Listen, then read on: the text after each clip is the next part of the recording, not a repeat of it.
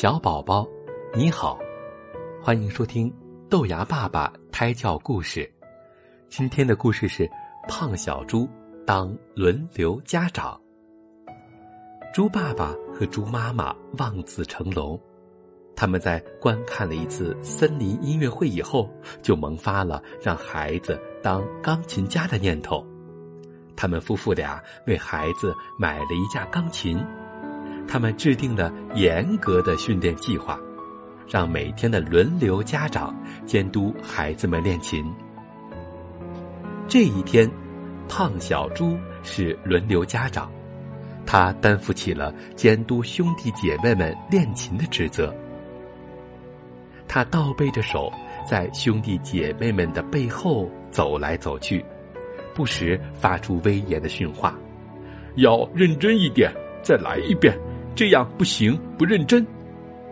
突然，猪老大火了，他把一对猪蹄子放在了钢琴上。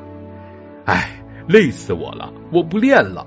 我们当一头猪很好啊，为什么要当钢琴家呀？胖小猪板着面孔对哥哥说：“哥哥，你怎么能这样呢？你是老大，应该为弟弟妹妹们。”起一个带头作用。朱老大不服气地说：“你少跟我说这一套！你还不是重复爸爸妈妈的话吗？再说，上星期训练的时候，谁光着脚在钢琴上踩来着？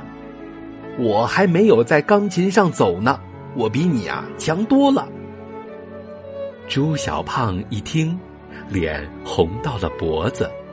他这下才知道了，要想说服别人，不能光在当轮流家长的时候表现突出，平时也要当一个好孩子。怎么办呢？兄弟姐妹们的眼睛都盯着朱小胖，看他怎么收场。朱小胖想了想，说：“哥哥，你说的对极了，我当时有些淘气。”哥哥提的意见很对，今后在别人当轮流家长的时候，我一定不再淘气了，请大家监督我。听了朱小胖的话，兄弟姐妹们都高兴的为朱小胖鼓起掌来，对他的真诚都很感动。朱老大一听朱小胖这样讲，也没有什么话好说了。只好把脚从钢琴上放下来。从这以后，朱小胖就表现的特别的乖了。